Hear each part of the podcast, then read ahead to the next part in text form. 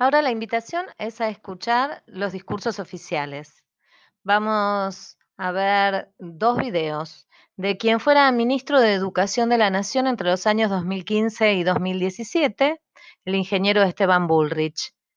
El primero es un video corto, es la presentación que hace en el coloquio de ideas, seguramente lo conocerán porque circuló bastante en su momento, eh, es cuando refiere a la necesidad de cambiar totalmente el sistema educativo. El segundo video es un poco más extenso, dura aproximadamente 16 minutos y es la presentación que hace en el octavo foro de calidad educativa acerca del, del sentido del sistema educativo, de cuáles son los eh, elementos a tener en cuenta, cuáles son los tres conceptos que él considera clave.